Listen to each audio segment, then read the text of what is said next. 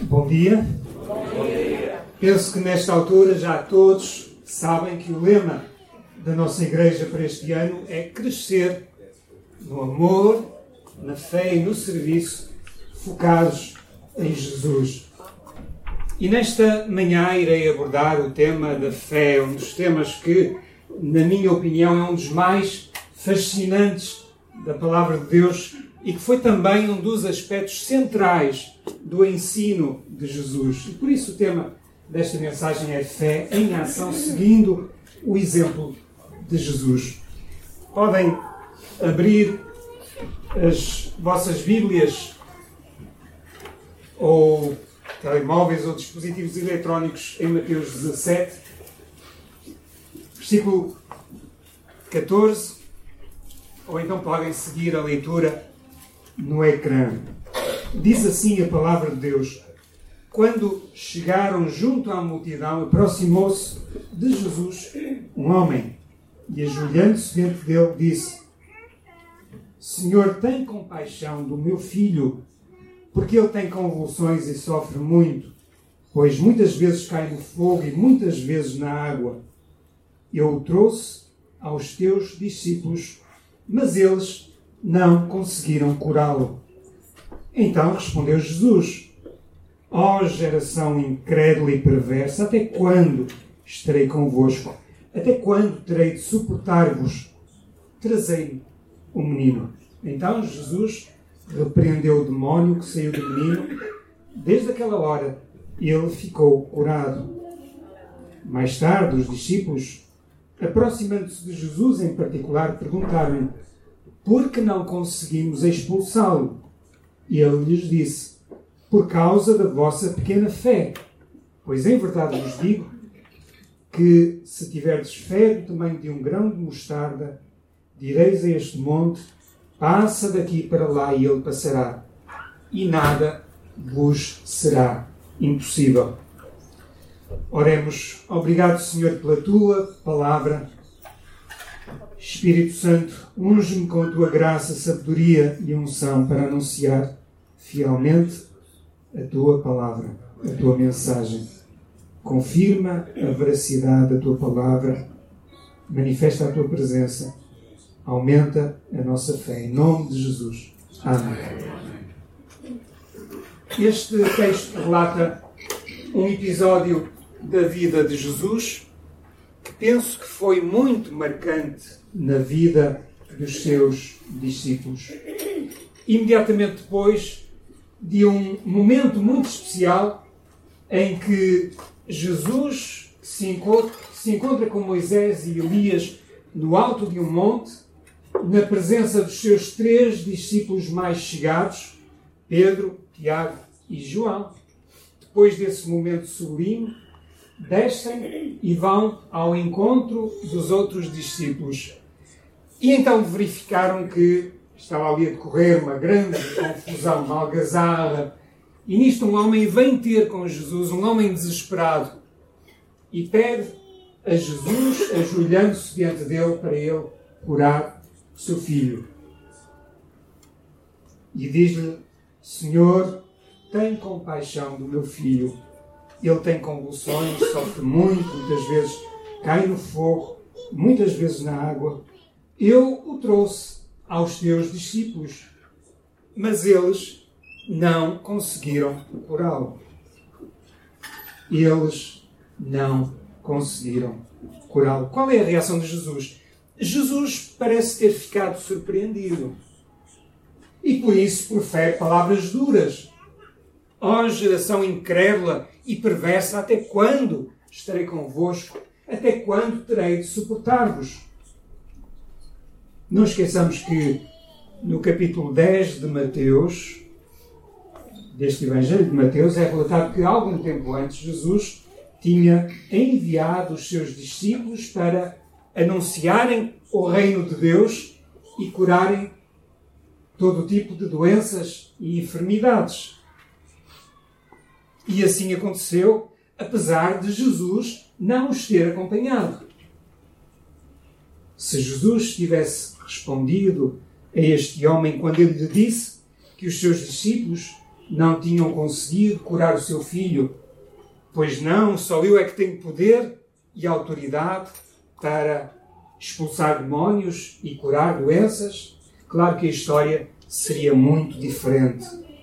E nesta história verídica de Mateus 17, vemos como Jesus expulsa com, sem qualquer dificuldade uh, um demónio deste rapaz, que neste caso era a causa da sua doença e comportamentos autodestrutivos, e desde aquela hora ele ficou curado. Foi uma cura total, completa e permanente.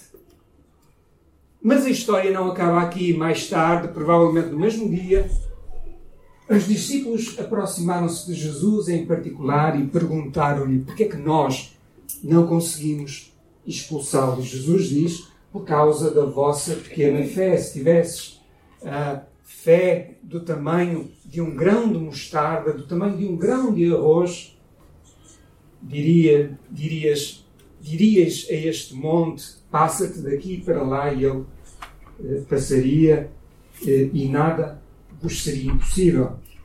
E acrescenta no versículo 21 que essa espécie de demónios não sai a não ser com oração e jejum. Parece claro do ensino de Jesus que o que impediu os discípulos de expulsarem o demónio e curarem o rapaz foi a sua falta de fé. Se a fé do tamanho de um grão de mostarda pode mover montanhas, então podemos concluir que a fé dos discípulos nesta altura era microscópica ou inexistente. Os discípulos precisavam de crescer na fé e nós também. Amém. A fé, segundo o dicionário de língua portuguesa, pode ser ah, a adesão absoluta do espírito àquilo que se considera verdadeiro, o sentimento de quem acredita em determinados princípios e ideias, sendo sinónimo de crença, e nesse sentido, até um ateu precisa de ter fé naquilo que, em que acredita, uh, pode ser sinónimo de religião ou culto, e por isso falamos em fé cristã, fé islâmica, uh, ou estado ou atitude de quem acredita em algo ou alguém, ou tem esperança em algo ou alguém, e portanto ser, sendo sinónimo de confiança ou de esperança. Para nós, cristãos, podemos dizer que fé consiste em crer em Deus ou ter confiança absoluta em Deus. Deus é Espírito, manifestou-se visivelmente em Jesus Cristo, mas a vida cristã é essencialmente uma vida de fé. Andamos por fé e não por vista, como lemos uh, em 2 Coríntios 5, 7. A fé na realidade espiritual ou no invisível uh, é diferente da fé numa ilusão ou em algo que é irreal. Há muitas coisas que não vemos, mas que são uma realidade, como o ar que respiramos, a força da gravidade que experimentamos todos os dias e, em particular, quando caímos, ou a eletricidade que estamos a usar neste preciso momento Outros exemplos são os raios-x, as ondas de rádio e de televisão ou o sinal do Wi-Fi, que, apesar de não vermos, se tornou indispensável nas sociedades modernas, a ponto de muitas vezes decidirmos ir a determinado lugar se soubermos que vamos ter sinal de Wi-Fi disponível, de preferência gratuito. Tudo isto são coisas que não vemos, mas podemos confiar que existem. E há outras, como uh, sentimentos como o amor ou a paz ou sensações como a dor que não vemos, mas que são bem reais, como sabemos. Uma boa ilustração do conceito bíblico de fé, e por isso eu trouxe esta imagem, é darmos o primeiro passo em obediência à vontade de Deus antes de Deus revelar qual é o passo seguinte. E a Bíblia está repleta de exemplos de homens e mulheres de fé, e como lemos em Hebreus 11, 6, sem fé é impossível agradarmos a Deus. Abraão é justamente considerado o pai da fé, eh, porque Deus chamou-o para partir da cidade onde vivia, em Ur dos Caldeus, quando já tinha 75 anos de idade e estava eh, perfeitamente estabelecido e confortável na sua cidade. E, como lemos neste versículo de Hebreus, ele partiu sem saber para onde ia. Esse foi o primeiro passo da sua aventura de fé em Deus. Mas, para mim, o momento mais significativo em que a fé de Abraão foi posta à prova aconteceu muito, muitos anos mais tarde, quando eh, o seu filho Isaac, a quem ele muito amava, era um jovem e Deus pede a Abraão para o sacrificar no alto de um monte e Abraão obedece, acreditando que Deus iria trazer o seu filho de volta à vida, pois era impossível Deus não cumprir a sua palavra e as suas promessas. Encontramos esta história de fé no capítulo 22 de Gênesis eh, e também no capítulo de 11 de Hebreus, onde lemos que pela fé Abraão, quando provado, ofereceu Isaac para ser sacrificado. Sim, aquele que havia recebido as promessas estava a ponto de oferecer o seu único filho, sobre o qual se havia falado em Isaac, será contada a tua descendência. Ele considerou que Deus era poderoso até para o ressuscitar dos mortos. Na história de Abraão, vemos como a fé não tem a ver apenas com curas e milagres, mas uh, consiste essencialmente em viver em obediência constante à vontade de Deus em cada dia. No entanto, as curas e milagres são uma parte integrante da vida cristã e da aventura de fé em Deus que começou quando entregamos a nossa vida a Jesus. Um outro acontecimento histórico que nos ajuda a compreender o significado da palavra fé aconteceu quando Paulo estava eh, como prisioneiro a caminho de Roma e o seu barco eh, sofre um naufrágio perto da ilha de Malta. Eh, antes do naufrágio, apareceu-lhe um anjo que lhe disse: Paulo, não temas, é necessário compareças perante César e Deus te deu a vida de todos os que navegam contigo. E ao contar esta revelação aos marinheiros, eh, Paulo diz-lhes Portanto, senhores, tendo coragem, pois creio em Deus que acontecerá assim como me foi falado. Creio em Deus, diz Paulo. Fé é crer em Deus. Paulo tinha confiança absoluta que Deus iria cumprir a sua palavra e as suas promessas e que todos se salvariam. É isso que significa ter fé. Mais tarde, quando já estavam em terra, depois do naufrágio, não precisavam de ter fé de que sobreviveriam. Por isso, quando estivermos na presença de Deus, no céu, não vamos precisar de ter fé e de acreditar no seu poder, na sua glória, porque o veremos face a face. Por isso é que Jesus disse a Tomé, em João 20, 29, porque me viste, creste, Bem-aventurados os que não viram e creram. Quando Tomé, que duvidou da palavra dos outros discípulos de que tinham visto o Senhor ressuscitado, o vê com os seus próprios olhos uma semana mais tarde, não precisou de ter grande fé de que Jesus tinha efetivamente ressuscitado dos mortos.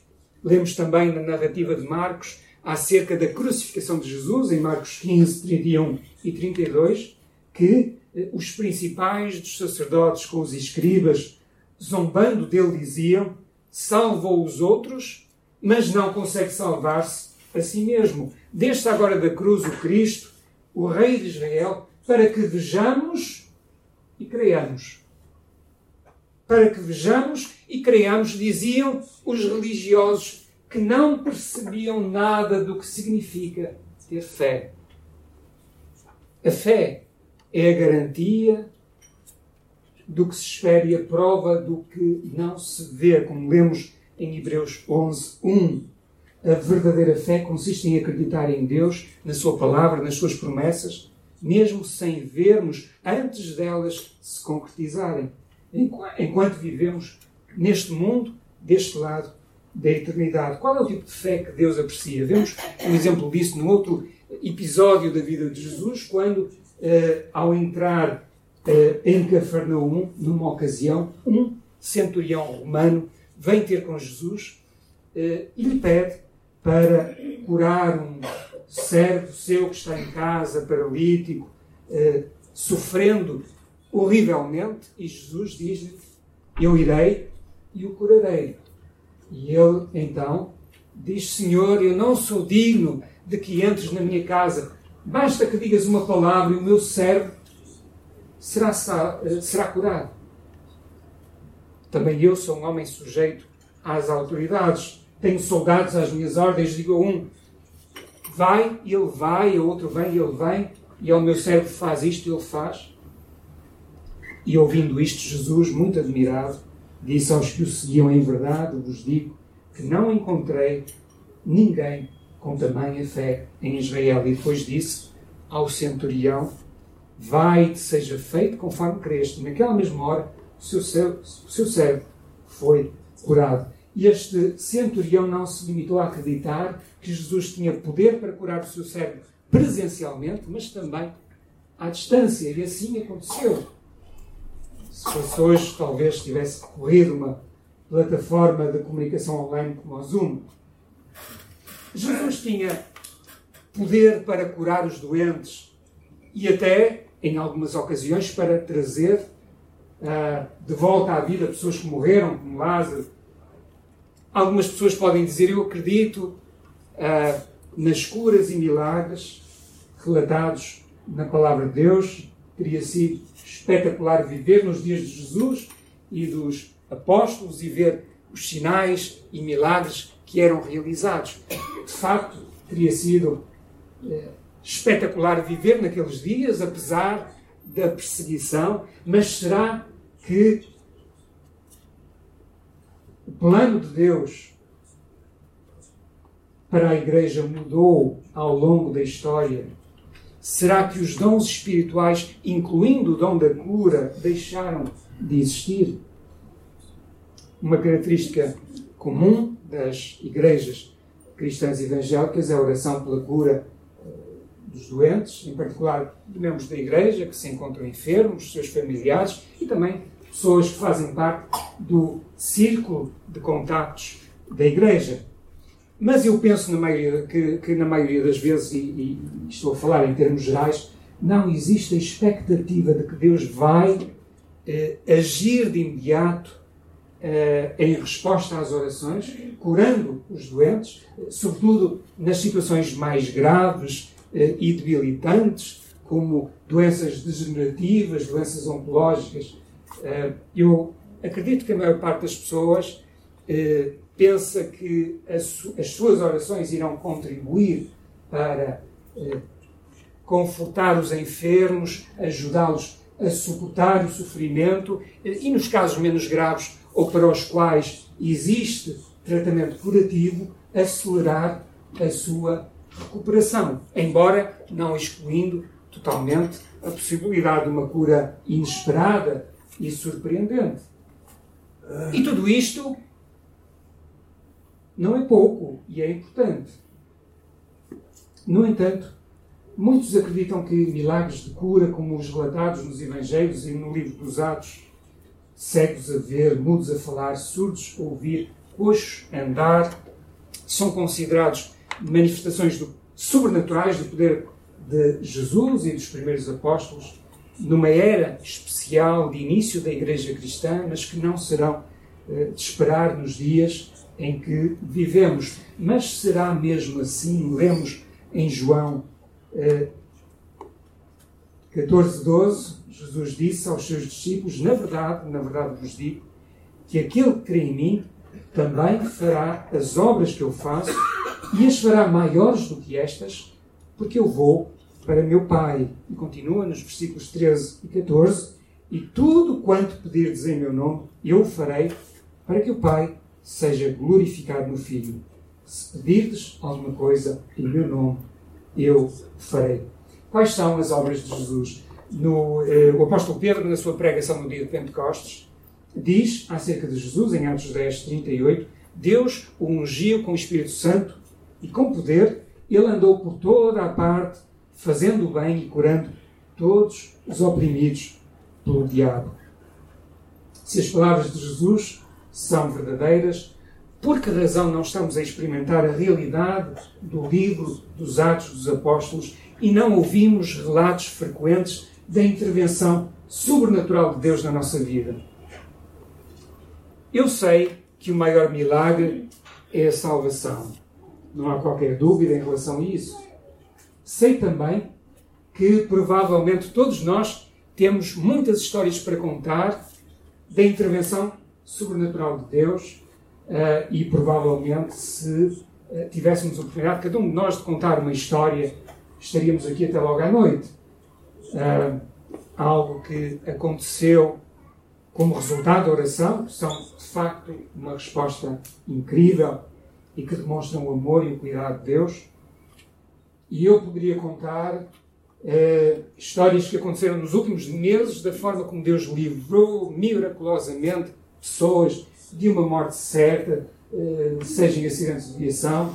Eh, um amigo meu, nosso irmão na fé, há uns meses atrás caiu de uma ravina de 30 metros e sobreviveu apenas com alguns arranhões. Foi uma resposta à oração. Uma outra pessoa que eu não conheço, mas que faz parte da igreja, de uma pessoa que eu conheço muito bem, também há, uns, há, poucos meses atrás foi arrastada pelo mar, aqui perto, numa praia em Póvoa de Varzim, e não sabia nadar. clamou a Deus: Senhor, salva-me. E só se lembra que quando acordou estava na areia eh, e os socorristas disseram-lhe, depois dela contar o que tinha acontecido, até hoje nunca ouvimos falar que Deus, que, que o mar tenha devolvido com vida alguém, eh, e sobretudo que não, que não, que não sabia nadar. E de facto há outras histórias que eu poderia contar. Eh, eu próprio fui curado há dias de uma dor intensa que tinha ah, no meu pé esquerdo, que me estava a condicionar é, andar a pé e, e, e, que acontecia várias, várias vezes ao dia e que, como resultado da oração de alguns irmãos, é, de facto é, desapareceu. E, portanto, já podemos marcar a próxima caminhada. No entanto, apesar disso, eu eh, acho que temos de reconhecer que eh, a nossa experiência cotidiana está aquém do que é relatado nos Evangelhos e no livro dos Atos dos Apóstolos. Jesus disse: Aquele que crê em mim também fará as obras que eu faço e as fará maiores do que estas. Que obras são essas? Eh, quando João Batista estava na prisão, houve uma altura em que ele duvidou se Jesus seria realmente Messias e então mandou eh, perguntarem a Jesus: És tu aquele que deveria vir ou devemos esperar eh, outra pessoa? E Jesus disse, uh, respondeu: Ide e contai a João aquilo que vedes e ouvis, citando uh, um texto messiânico do profeta Isaías.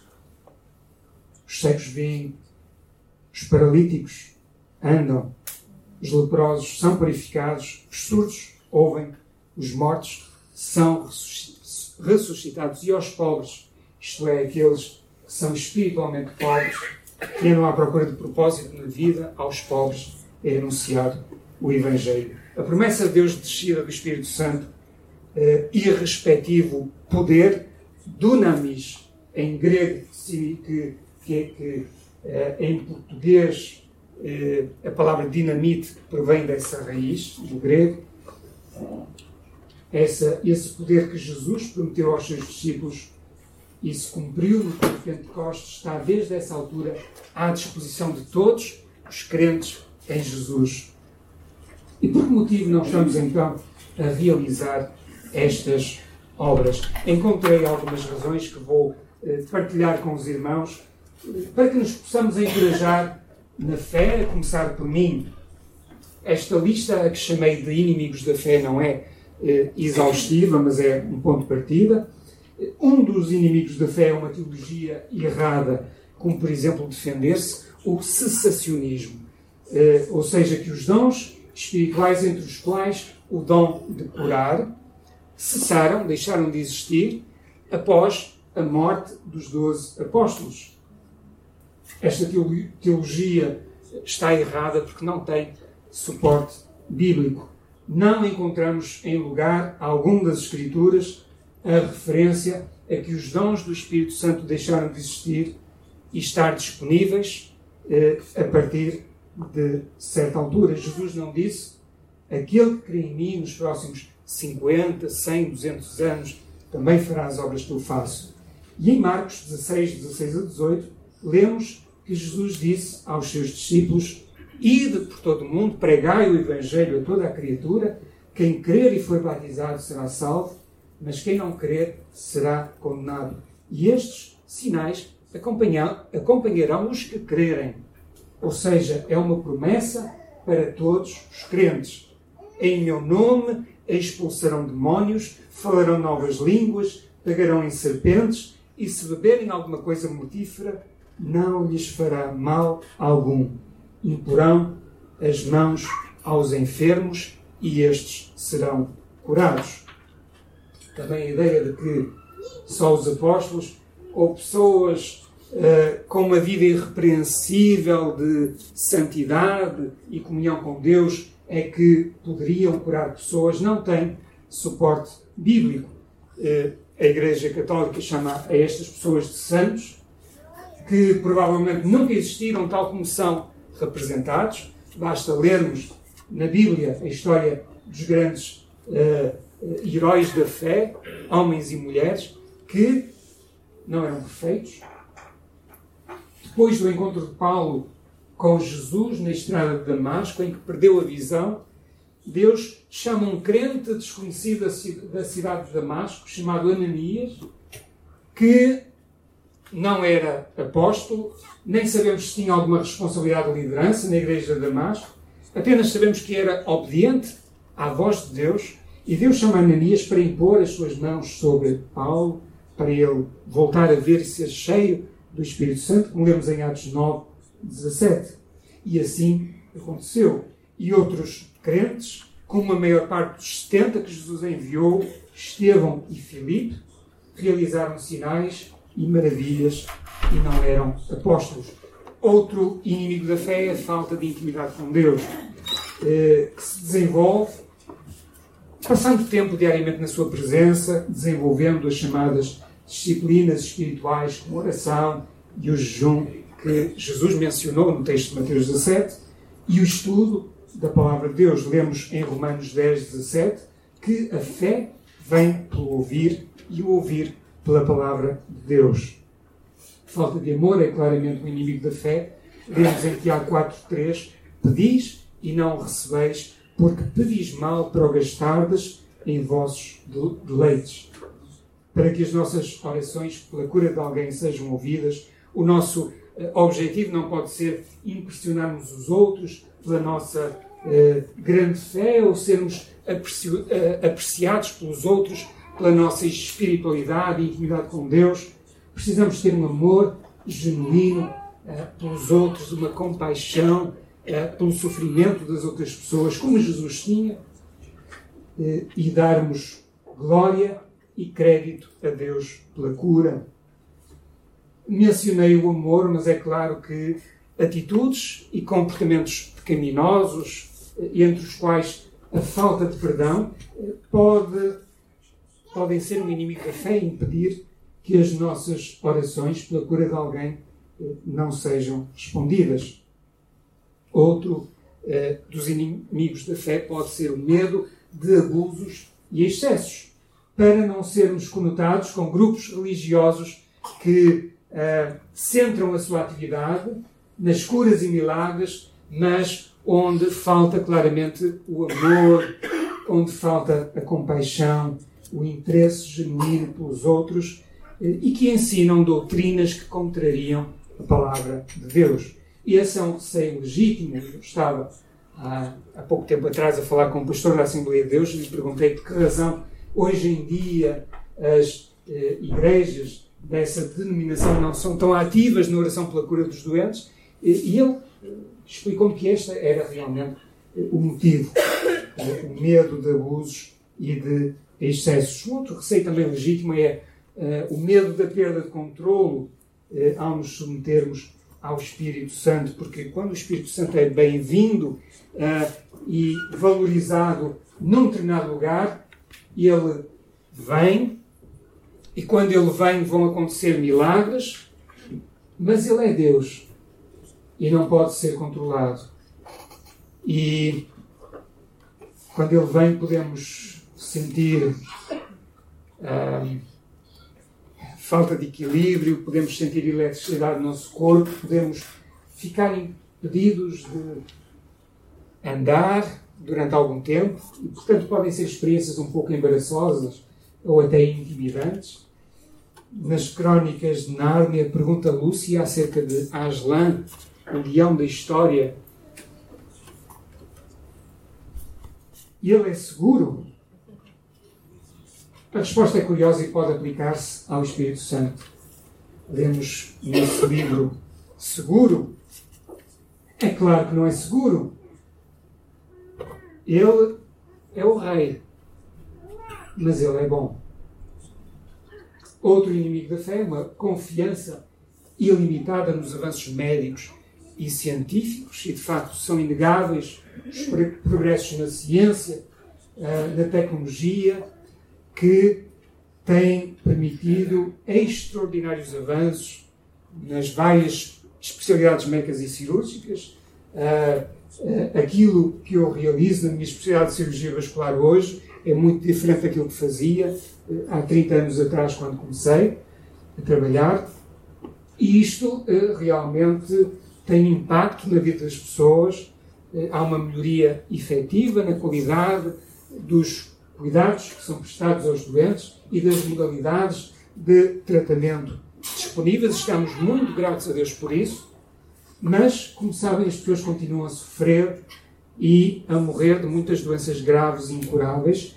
E há outras doenças que não existiam, aparecem de repente, provocam um caos, como aconteceu com a recente pandemia. Por isso, uma fé ilimitada eh, nos avanços médicos e científicos não é uma atitude sensata deixei para o fim o óbvio, eh, porque talvez o principal inimigo da fé seja o diabo, o nosso adversário, que tudo fará para semear dúvidas e evitar que obedeçamos à vontade de Deus. E foi por causa de uma batalha espiritual que a oração de Daniel demorou a ser respondida, como lemos eh, em Daniel capítulo 10. Muitos líderes cristãos reconhecidos pela sua eficácia na cura de doentes, como John Wimber e outros, contam que no início oraram muitas vezes eh, pela cura de pessoas e não viram nada acontecer, mas não desistiram, continuaram a orar, a confiar na palavra de Deus, nas promessas de Deus, a enfrentaram os inimigos da fé e as pessoas começaram a ser curadas. Por que não conseguimos expulsá-lo? Perguntam os discípulos a Jesus. A resposta de Jesus é clara: por causa da vossa pequena fé. Qual é a solução? Precisamos de crescer na fé. Na fé em Jesus, que é o mesmo ontem, hoje e eternamente. Por isso vou terminar com três sugestões com base na palavra de Deus e na minha experiência pessoal que nos podem ajudar a crescer na fé. Já vimos como a falta de intimidade com Deus eh, é um inimigo da fé. Nunca é demais reforçar este ponto. Se queremos crescer na fé e ver milagres acontecer no nosso meio com frequência, e não só na igreja, mas também na nossa família, no nosso trabalho, na escola, temos de desenvolver a nossa comunhão com Deus de modo ouvirmos a sua voz com clareza e a fazermos a sua vontade. Jesus era 100% eficaz no seu ministério porque obedecia totalmente à vontade do Pai. Esse deve ser o nosso modelo. Precisamos de ter uma esperança ilimitada em Deus, com expectativa de que para Ele não há nada impossível. E que Ele deseja usar-nos para realizarmos as obras que Jesus realizou. Quando a nossa fé em Deus é ilimitada, vão acontecer milagres, porque Ele é fiel à Sua palavra e às Suas promessas. E de facto, a questão essencial não é apenas quão grande é a nossa fé, mas quão grande é o nosso Deus. E Ele é bom. Que o Deus da esperança vos encha de toda a alegria e paz na vossa fé, para que transbordeis na esperança pelo poder do Espírito Santo que vive em nós, em todos aqueles que entregaram a sua vida a Jesus e por isso o dom de curar está à disposição de cada um. Como lemos em Marcos 9, 23, tudo é possível ao que crer. Ao que crer. E finalmente temos de dar um passo de fé, saindo da nossa zona de conforto. Fazemos coisas que nunca fizemos, mas que sabemos que agradam a Deus, como por exemplo partilharmos o Evangelho de uma forma intencional. Temos de estar dispostos a arriscar sem medo dos insucessos, porque é melhor orarmos pela cura de alguém e isso não acontecer do que deixarmos de orar e a pessoa não ser curada pela nossa incredulidade. As ocasiões em que a minha fé em Deus mais tem crescido é nas viagens missionárias que tenho tido a oportunidade e privilégio de realizar em Moçambique. Vivemos uma vida de fé, de confiança absoluta em Deus. Não será a maneira mais tranquila e confortável de vivermos, mas é seguramente a mais satisfatória e entusiasmante. E é também a única forma de recebermos um galardão e a aprovação de Jesus quando ele voltar e a sua vinda está próxima. Se formos fiéis com o que Deus já nos confiou, Ele vai confiar-nos mais recursos espirituais para usarmos no seu serviço. E termino com estes versículos de Hebreus, da carta aos Hebreus, que dizem: A salvação, tendo sido anunciada inicialmente pelo, pelo Senhor, foi depois confirmada a nós pelos que ouviram. E juntamente com eles, por meio de sinais, Deus testemunhou feitos extraordinários, diversos milagres e dons do Espírito Santo distribuídos segundo a sua vontade. Que o Senhor nos abençoe. Amém.